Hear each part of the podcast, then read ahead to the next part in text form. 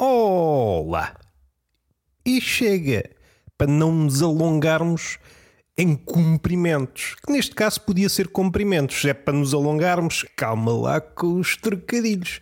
Eu que sou tão avesso ao trocadilho, chego a ponto, vejam bem como vai a minha malícia, chego a ponto de ser uma espécie de demónio que pugna contra o trocadilho e logo ao início aventuro-me nessas províncias que não lembram ao diabo. Para citar aquela frase de Vitor Hugo, é o estrume de um pássaro que voa.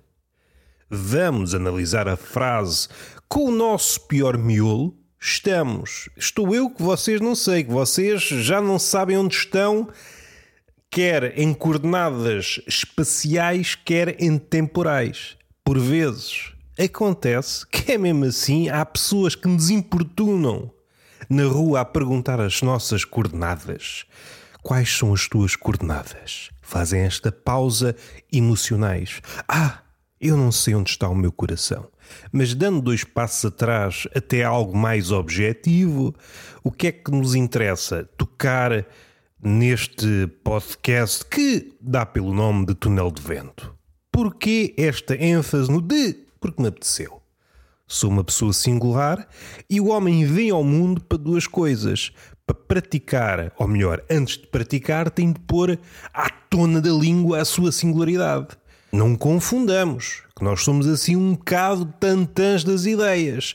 Não é fazer alarde da singularidade, é pôr no terreno a singularidade. E se for num terreno de tetas e cus, melhor ainda, porque é aí que a singularidade prospera e passa de geração em geração como se fosse a chama olímpica. E é preciso ter cuidado. Estas temperaturas não convidam à chama olímpica. Alguns passos atrás e comentar a frase de Vitor Hugo, esse cabecilha das, das letras francesas que tem uma obra vastíssima e que por isso me passa ao lado. não, já li alguma coisa. Acho que não cheguei a ler todos os Miseráveis, porque os Miseráveis no fim de contas, é uma forma de dizer português. Interessa-me sobretudo a poesia dele, mas ele é daquelas figuras que patinam em todas as esferas das letras. Não sei se atirou para algo mais que as letras. O século dele não era muito propício a uma forma de dizer que não diz nada. Mas eu estou no século XXI, deixem-me patinar nas palavras até acertar. Uns aninhos mais à frente é que o escritor andava entre as letras e os rabiscos, pelas alturas do surrealismo. Quer-me parecer, porque não está aqui nenhum historiador para me contradizer, e é só o que faltava, um historiador a dizer que as datas não estão a bater certo. O historiador é muito bonito na academia, mas há um sítio onde ele levava logo uns tabefes, numa taberna quando numa mesa estão ali a acontecer disputas no que toca às datas. Isto aconteceu nesta semana. Não, foi há dois anos. Não, nunca aconteceu. Foi há 15 anos. E se um historiador se intrometesse naquela conversa para conferir objetividade, a coisa tombava para a zaragata. E era bonito. Enquanto o historiador estivesse a ser brindado pelo sopapo e pelo pontapé, continuava, porque a sua missão é objetividade e, para utilizar uma expressão assim em modos de corruptela do Ribelo, é objetividade possível. A objetividade absoluta é uma ficção, é uma assíntota, é qualquer coisa. Eu só queria utilizar esta repetição porque estava inspirado em Walt Whitman. Estava aqui embalado na anáfora. Vamos respirar fundo, recuando até à frase de Vitor Hugo: o trocadilho é o estrume de uma ave que voa. Qual é a minha interpretação? E calha logo ser a mais estúpida. É que a ave é o humor, o que é que é menos nobre na ave? É a sua merda. E até podemos expandir este raciocínio. A ave que caga trocadilhos, e eu digo já às aves: eu não quero estar aqui a criar escaramuças contra aquelas cabecinhas que pensam que a ave atualmente é uma espécie de mito. As que existem não são aves, são robôs, são drones. Primeiro, não sei se é estúpido, se é só pasto para essas cabecinhas ocas. Não sei. Eu não quero arranjar inimigos eu já não dou vazão às pessoas que não gostam de mim, não quero criar mais, não quero criar mais animosidades. Dando um passo atrás, focando numa figura que tem tanto de. Queria utilizar uma palavra cara a Virgílio. Tem tanto de bucólico, que ele escreveu um livro chamado As Bucólicas. Um sujeito que normalmente está peraltado, o seu alfaiate foi o ridículo. Estamos a pensar no ornitólogo que é uma figura, vamos lá ver uma coisa, que se emancipou do velho, o velho de antigamente, sobretudo o velho dos pequenos sítios, perdoem-me este mamarracho linguístico, dos sítios pequenitos, onde as casas distam de uns belos palmos. Aí o velho e a velha conseguiam distinguir no ar cada ponto davam nomes a cada ponto. Foi uma coisa que em pequenito, quando passava as minhas férias no Alentejo, sempre me surpreendeu. Havia um ponto no ar e aqueles velhos com aqueles óculos que aquilo nem sei o que era, nem sei o que era. Houve uma altura que as pessoas usavam óculos já um pouco à semelhança do influencer atual, só para dizer que usam, mas aquilo não servia para nada. Seja como for, viam um ponto lá ao longe e diziam: aquele ponto é este pássaro, conheço pelo som.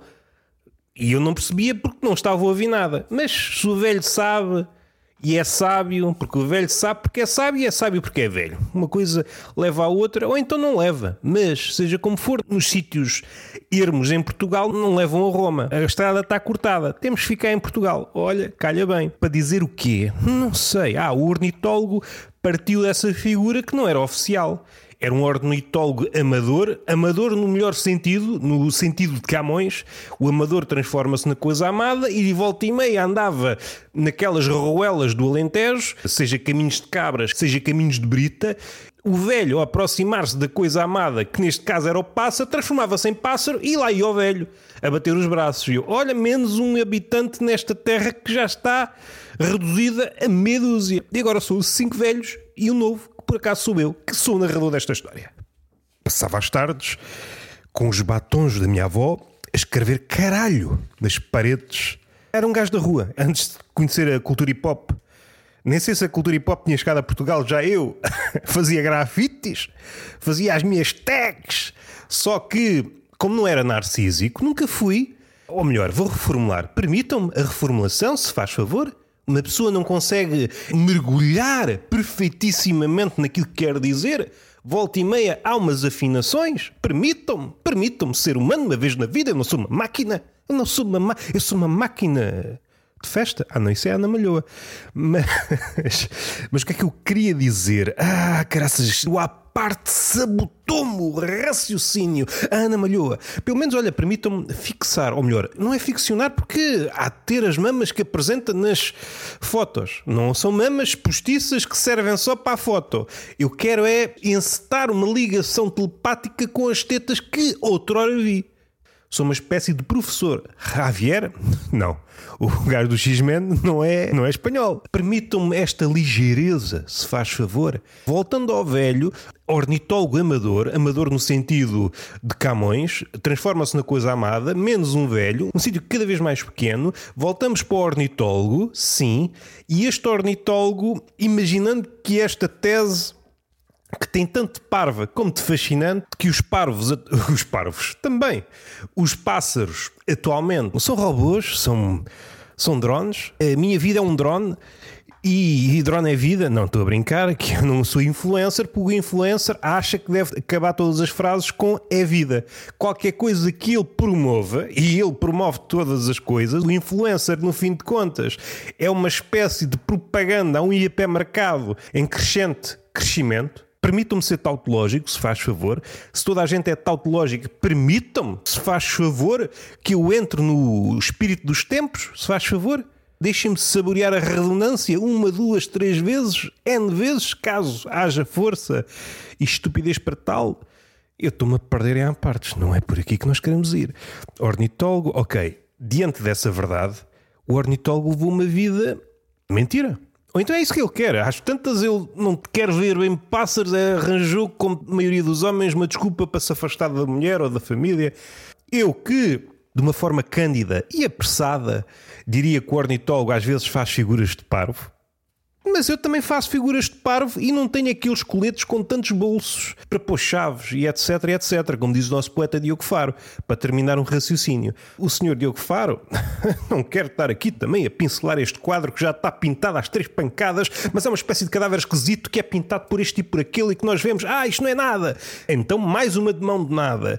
Se há coisa que o senhor Faro inovou, foi na utilização do etc o etc., como eu aprendi na escola e desaprendi, para homenagear o Picasso, nós devemos aprender e depois desaprender as coisas, mas só que diante deste mestre insuspeito, aprendi uma nova forma de utilizar o etc. O etc. normalmente pontuava, o etc. estaria, em princípio, localizado no final das frases. Depois, numa enumeração muitas vezes excessiva, a pessoa cansava-se e olha pá, etc. É o resto. O resto é o resto em latim. Só que os mestres nascem e desenvolvem-se em sítios insuspeitos e apareceu esta figura que disse: Não, eu ponho logo etc no início da frase. Digo uma coisa e a seguir é logo etc que eu não estou aqui para me cansar, pá. Eu não estou aqui para me cansar. Para mim é tudo etc. Eu etc. Rimbaud dizia: Eu sou um outro e as suas variações e eu em homenagem ao Diogo Faro, ou melhor, ultrapassando o mestre Diogo Faro, eu digo eu sou um etc. E fechamos a poesia. Fechamos o dossiê da poesia, está feito, vamos pôr tarde. Recuando ao ornitólogo, que vida é esta, pá? Então quer dizer que estou a ver drones? Se é para ver drones, vai uma FNAC.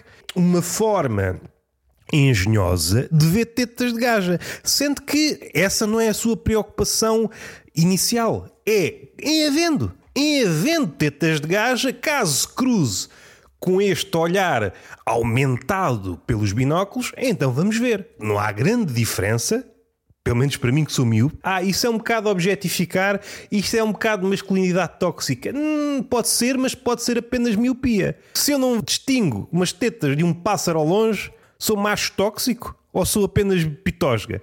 Vocês também têm de ser um bocadinho mais clínicos na análise do caso dando alguns passos atrás e nem sei para onde é que eu vou. Houve aqui algumas coisas que hão de ser completadas um dia, caso o vento nos puxe para aí novamente.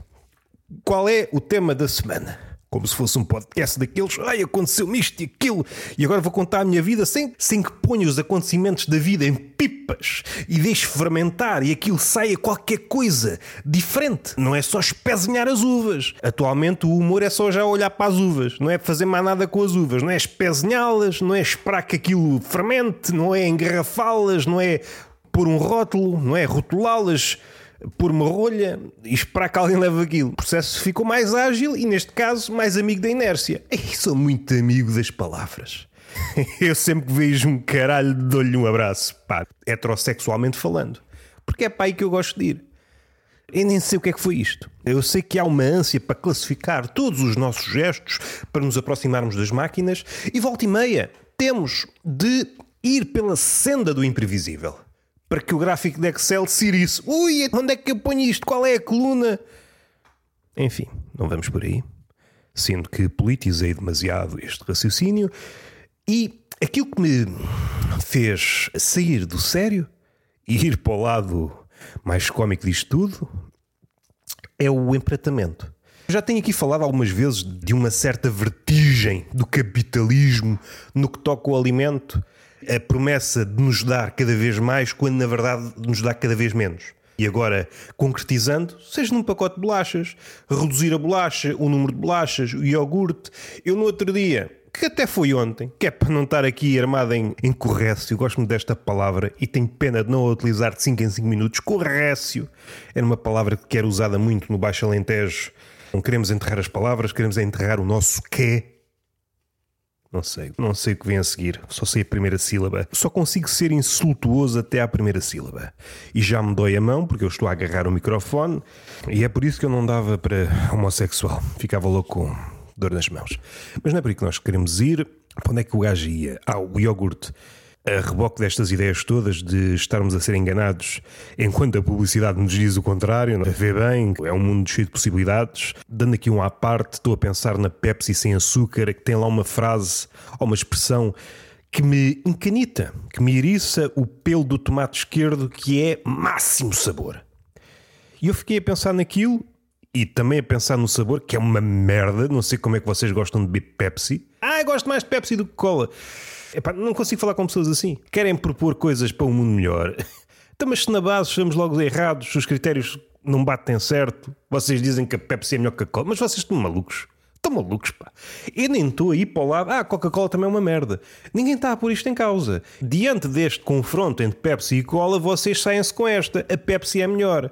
Não consigo falar com pessoas assim. Eu até me enervo só de tentar adjetivar aquilo que a Pepsi é. E depois, como se não bastasse, como se aquilo não fosse uma merda, tem máximo sabor. Máximo sabor o quê, pá? É sabor mínimo. Para mim é sabor mínimo. Se eu for crente naquela expressão máximo sabor, então quer dizer que o sabor máximo dos alimentos e das bebidas é aquela Pepsi. Tudo o resto é pior. Porra, assim não vale a pena continuar vivo. É um tiro nos cornos. Se aquilo é uma merda e diz que é o máximo sabor, tudo o resto não faz sentido.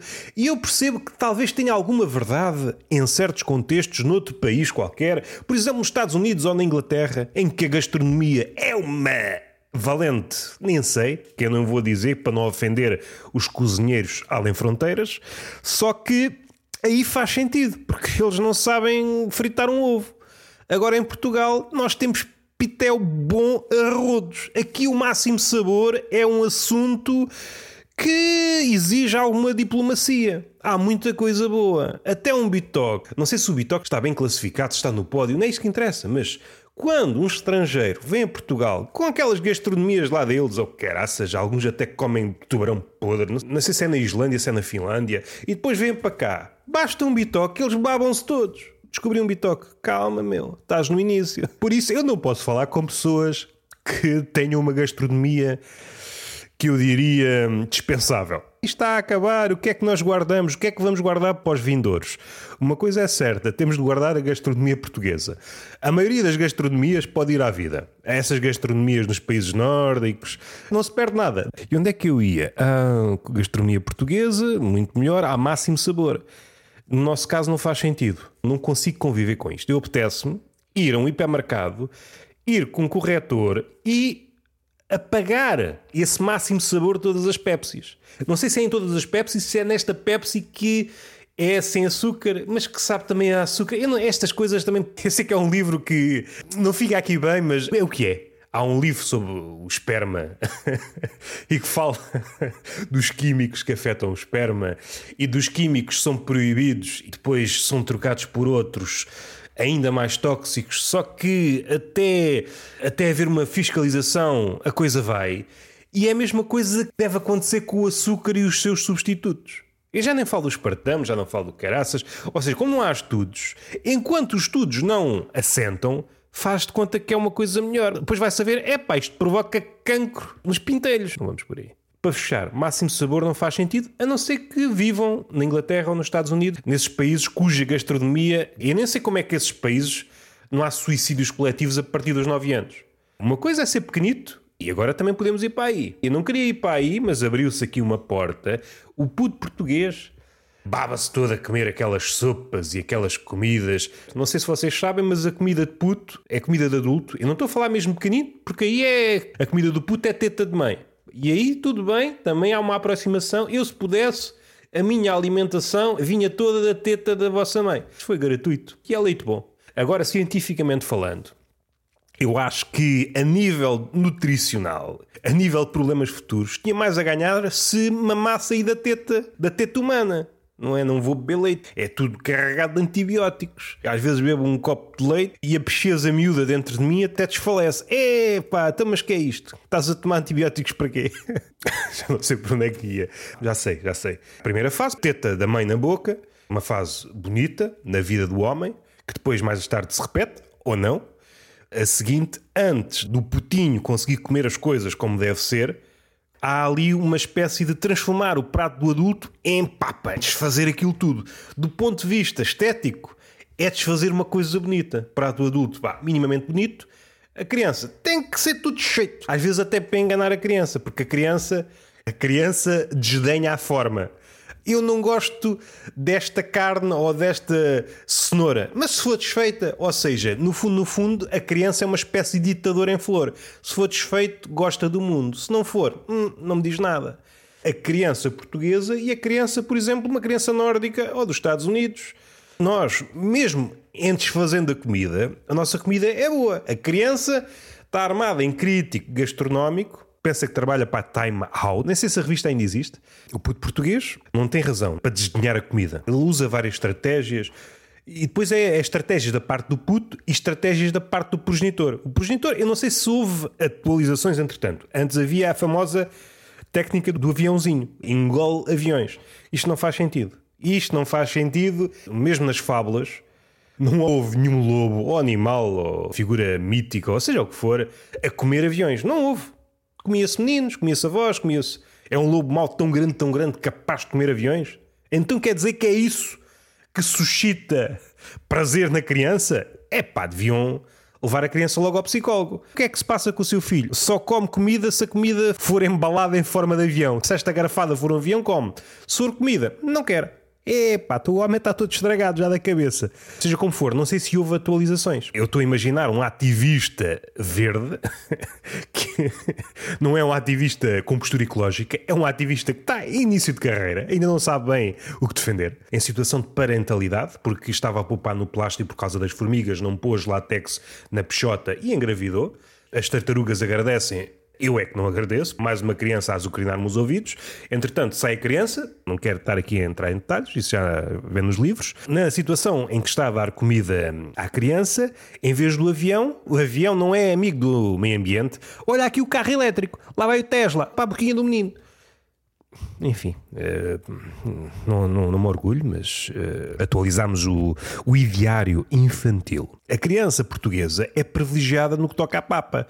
A criança, em certos países, a papa deve ser medonha. Eu nem sei como é que estas crianças não fazem greve de fome aos sete meses. Somos o que comemos, também as tetas finlandesas também não devem produzir um leite. Enfim, não vamos por aí. Não vamos por aí que eu não quero criar uma guerra mundial.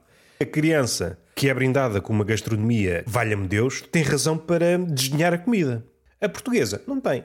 Por isso merece levar chapadões no cu. Nada disto era ainda o assunto que eu queria falar. Eu queria falar do empratamento e estava a falar do capitalismo, da redução da comida e estava a falar do iogurte. Ah, era exatamente do iogurte.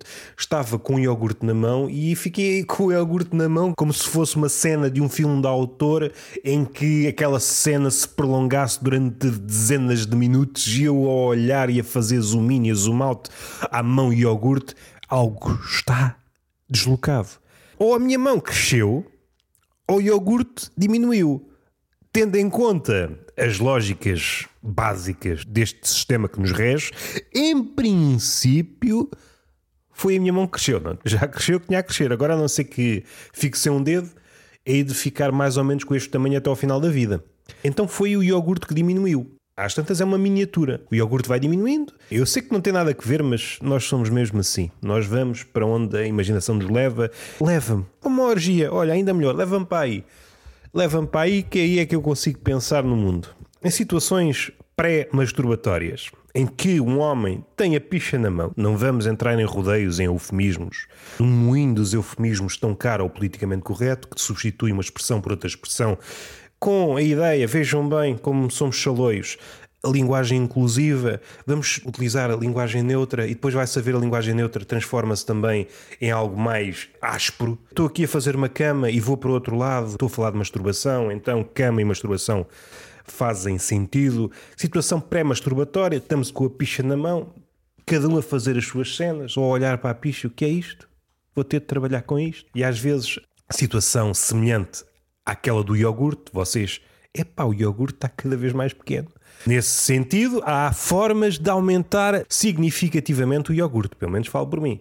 Cresce, mas não cresce ao ritmo que devia crescer uma economia próspera. Esta é a forma de falar de um economista. Não consegue combater a inflação. Conspurcar a picha com termos económicos é uma heresia. Eu estava a imaginar esta situação, exatamente a mesma situação de estar com a picha na mão, mas só que é o Mickey. Com a mão do Mickey, que é uma mão estupidamente grande quando comparado com o resto do corpo. Partindo deste pressuposto, que não sei se é errado, mas é o que nós temos, supondo que a picha do Mickey, e isto nunca foi abordado desta forma, supondo que a picha do Mickey é proporcional ao Mickey, então há uma desproporção entre a picha e a mão. Ele saca a picha para fora, põe a picha na mão e, epá, olha, perdi a picha. A picha perdeu-se na imensidão que é esta mão. Fogo, e agora? Como é que eu acho a picha? Isto tudo para dizer o quê? Eu sei que não tem nada a ver, estamos ainda no mesmo circo de temas que é o empratamento. Neste caso é o empratamento da picha. Há espaço negativo, espaço negativo na mão do Mickey, ou seja, é uma picha gourmet, devido à mão que é grande, há muito espaço negativo do ponto de vista estético. É uma picha que fica bonita, do ponto de vista da fome, não mata a fome e então queremos pratos mais fartos. Estamos a falar de cozinha e estamos a falar de picha. Como disse o nosso poeta Valéry, nosso, não é nosso, é francês, o poeta Valéry, quando vamos fundo numa situação específica, alcançamos todos os temas. Vamos utilizar a ideia de Valéry, um poeta que eu gosto muito, aquele livro, talvez o mais conhecido dele, O Senhor Teste. Ou seja, quando aprofundamos, neste caso penetramos fundo, há margem para prazer, vamos supor, e estamos a alcançar todas as coisas. E alcançamos o conhecimento. E é por isso que o orgasmo é tão bonito. É a compreensão de que alcançamos tudo. Depois, evapora-se. Mas durante aqueles segundos, epá, parece que alcançamos a iluminação. Atingimos o nirvana graças ao trabalho repetitivo. Também é preciso homenagear o pênis. É alguém que não desiste à primeira. É um conhecimento que não fica. Isto para dizer o quê? Ah, o empratamento. Eu estava aqui a pensar na coisa do empratamento. Há dois tipos de empratamento. O empratamento, o empratamento de restaurante típico, tradicional, e depois o empratamento gourmet. O empratamento gourmet já foi muitas vezes falado, até, até quase arraiar a náusea. O que define o empratamento de um prato gourmet é o espaço negativo, é o espaço deixado em branco. Para que a comida, muitas vezes no centro, respire. Ah, mas a comida está morta. Pronto.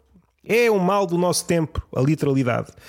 No outro lado, o prato farto não há espaço negativo. Se estão num sítio dito tradicional, em princípio não há espaço negativo no prato. Num restaurante gourmet, o que não falta é espaço negativo. Ui, enchi a barriga com espaço negativo. Do ponto de vista visual, ganha o gourmet. Do ponto de vista da barriga, ganha o prato farto. O que é que eu posso dizer acerca de mim? Roberto, qual é a tua sensibilidade artística? Ou melhor, qual é a sensibilidade artística do meu estômago? Está mais inclinada para o prato farto o meu estômago olha para o prato gourmet, é pá, este espaço negativo não diz nada, o espaço negativo não enche a barriga. Mas focando no prato farto, cruzando isto tudo, mão do Mickey, picha do Mickey, bolachas, iogurtes, há aqui uma tendência que é uma tendência geral, mas como vivemos numa sociedade atomizada, não conseguimos juntar nada, até porque há uma versão cada vez maior à generalização e, não conseguimos colar as coisas, perceber partem todos do mesmo problema e então andamos sempre aqui a patinar nas mesmas coisas. Este fingimento de que está tudo exatamente na mesma, quando na verdade nos estão a tirar coisas. É válido no pacote de bolachas, na dimensão das bolachas, no número das bolachas, no tamanho do iogurte. Há várias formas de nos ludibriarem. Muda-se a forma do iogurte, muda-se o pacote das bolachas, faz alarde de uma coisa que não existe. No caso do prato, é espalhar a comida para que não haja espaço negativo. Só o que é que sucede? Antes a missão era mais fácil. De facto, havia comida de forma a povoar o espaço todo do prato. Não havia um bocadinho de prato que pudéssemos ver. Há esta ficção de que ainda é possível povoar o prato todo. Há outra coisa que vem a reboque disto, que é dar-nos pratos cada vez maiores, para dar a ilusão de que é cada vez mais comida, quando na verdade a comida está, é mais espalhada.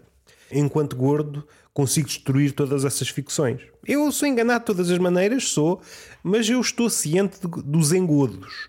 Ora, estamos numa situação que me parece está a raiar já o ridículo, ou melhor, a nova arte de ocupar o prato com duas ou três batatas. Às tantas surgiu uma nova figura na cozinha cujo ofício é solucionar isto. Como é que eu consigo povoar o prato todo utilizando só meia dúzia de bacos de arroz, duas ou três batatas, uma folhinha de alface. Como é que eu faço isto? Isto é um problema. E às tantas está um comitê de matemáticos e de físicos. Como é que nós conseguimos povoar este prato que parece já quase uma região autónoma? Não é fácil. Queria falar aqui de uma coisa, se calhar até vou deixar isto para outro podcast do Roberto Gamito. A questão da liberdade de expressão.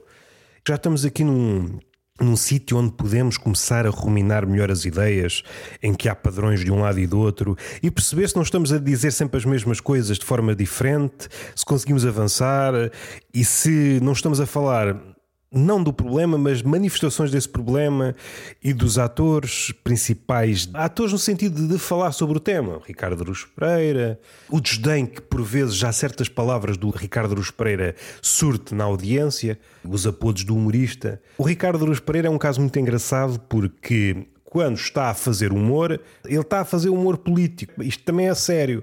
Quando está a falar sério, isto é humorista. Ele está refém da camisa de forças que criou. Tem falado muito e tem falado quase sempre bem.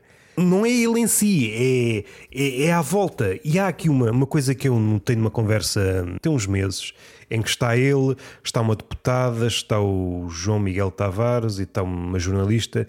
E o João Miguel Tavares logo no início, é revelador de várias coisas, até do entendimento que muita gente tem da arte, e ele refere-se ao João César Monteiro, ao Cesarini, depois a deputada mais à frente refere-se à Natália, às coisas que ela fazia.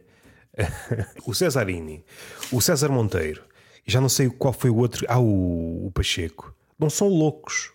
E se não temos matéria para, para esventrar aquilo que realmente o João Miguel Tavares quer dizer, há expressões que nos clarificam perfeitissimamente. A educação, o respeitinho e a contradição atrás de contradição. Eu vou deixar isto para outro podcast, porque se não conseguimos ver que o João César Monteiro e o Cesarini de facto estão a pôr em prática a liberdade, no sentido mais fundo do termo, e, e são facilmente apodados de loucos no fundo, no fundo, mesmo neste sentido em que, no decorrer da conversa, se critica este arremesso rápido, certos apodos, certos nomes, ah, este é xenófobo, este é não sei quê, para tentar terminar a conversa, então estamos a ter exatamente o mesmo fenómeno, só que aplicado a artistas dignos desse nome. Artistas que, ao escavarem, são imprevistos e causam este desconforto nas elites ainda não fomos ao fundo da questão. É um problema ainda mais fundo e tudo aquilo que nós vemos a brotar são manifestações desse problema. Este episódio já vai longo. É nos padrões e em certas frases que eu ouvi e apontei que me parecem já revelar cristalizações do pensamento. Talvez seja a altura de começar a, a pensar de outra forma sobre isto. Ou então dinamitar de uma vez por todas, qual Cesarini ou Pacheco. É preciso pôr dinamite nestas coisas. Eu já não sei quem é que disse. A educação, pronto, é o mantra atual, tem que ser uma arte educada, mansa, almofadada, caso contrário é um problema. Mas depois há uma arte que atira a queima-roupa. É necessária. Mas depois há outra, talvez seja o último estágio, que é uma arte que atira a cabeça. Há um preço a pagar. Cada salto que damos neste, vá, nestes chocalcos, o preço é cada vez maior. O preço a pagar por fazer uma arte almofadada não é quase nenhum, se bem que depois já há formas de entender Há formas cada vez mais engenhosas de extrair ofensa de qualquer coisa que nós possamos dizer, que é revelador do espírito da época. A tirada a queima-roupa entre inocentes e culpados, alguns vão de levar com os tiros, tiros figurados, não vá o literalista impertigar-se, e depois a tirar à cabeça, porque chega uma hora que temos de, de apontar uh, para os verdadeiros culpados. Aí é que a coisa complica, complica de sobremaneira. No capítulo da liberdade de expressão e do politicamente correto, temos de começar a apontar à cabeça, a apontar para as fontes disto tudo. E se é que não estão cá desde o início, e se é que realmente o homem quer mudar isto. Semelhantemente, há uma postura presente na forma como nos relacionamos com o mundo e a natureza e o capitalismo, esta coisa de mais ou menos sermos verdes ou uma postura ecológica, quando na verdade não abdicamos de nada. Eu acho que há uma verdade que custa engolir, que é se não pararmos de consumir, vai à vida. Não há outra forma. E nós andamos aqui com subterfúgios, com coreografias de ai, sou boa pessoa, quando na verdade tudo se mantém. E mesmo coisas que à partida, e este é o lado bonito, e há aqui uma verdade que me parece absoluta, que é muito difícil de engolir, que é o conforto de uns é o desconforto de outros. O que se criou aqui foi uma forma de afastar uma coisa da outra. Só que o desconforto é uma espécie de espírito napoleónico, vai crescendo.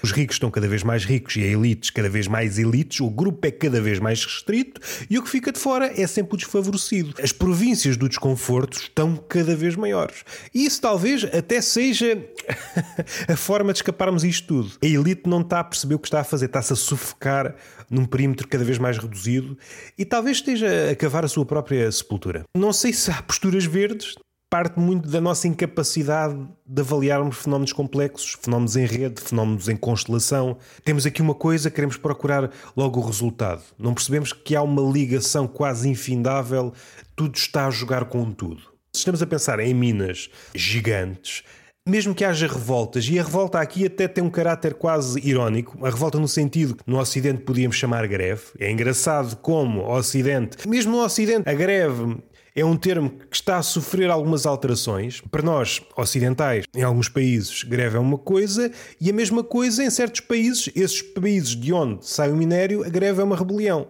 Se é uma rebelião, é combatida de outra forma. Isto tudo para dizer que o conforto, o nosso conforto, os nossos carros elétricos, as nossas pás eólicas, tudo o que possa imaginar que é apelidado de energia verde, o revés da medalha, lá longe, na Índia, no Peru, onde estão a desaparecer montanhas que estão a ser escavacadas para extrair o minério. Um desconforto físico, um desconforto mental, um desconforto coletivo, uma espécie de colonização. E é necessário. Haja uma espécie de reconfiguração ou de reposicionamento das partes em questões passadas, no que toca ao colonialismo, no que toca às guerras, o que é que se perdeu, o que é que se ganhou, o que é que está mal contado. Eu percebo isso tudo. Isto não agrada a ninguém, é quando estamos demasiado mergulhados no passado, esquecemos o presente. Não há grande diferença entre o presente e o futuro. E na verdade não mudamos grande coisa, porque nós não queremos abdicar do conforto. Esclarecemos. Esclarecemos para quem não estava ainda esclarecido. Não caí em nenhuma das fantasias que a pandemia gerou. A nível de nova humanidade, de estarmos melhores, não caí em nenhuma. Fui muito sensato e não caí em nenhuma esparrela. Cai noutras, mas nessas não caí. Ficou bem claro que voltou tudo ao mesmo e talvez num passo mais apressado e há outra coisa ainda mais maligna que é a perversidade de pedir a quem ficou, ficou no sentido das estruturas empresariais de agora tens de dar mais porque olha a pandemia, olha a guerra. Todas as coisas à volta do mundo são pretextos para espremer ainda mais o trabalhador, que neste caso agora é um colaborador. É ainda outro tema. Está feito, que isto já vai longo e agora tenho de ir estender a roupa, porque este menino fala do mundo, mas tem de estender a roupa. E façam estrelinhas neste podcast. Saiu o episódio de Tertúlia de Mentirosos com Marcos Bilro, que foi muito fixe. E sigam Tertúlia de Mentirosos, acho que já disse. Saiu mais um episódio do Peixe Fresco, este um interlúdio, nada de comédia, uma espécie de respirar fundo antes de mergulhar outra vez na província do riso. E não sei se há de sair um, um Roberto Gamito sobre este tema da liberdade de expressão e politicamente correto. Não sei ainda o que vou fazer, mas há de sair. E beijinho na boca. E palmada no cu. E espero que o amor nunca desapareça das vossas vidas.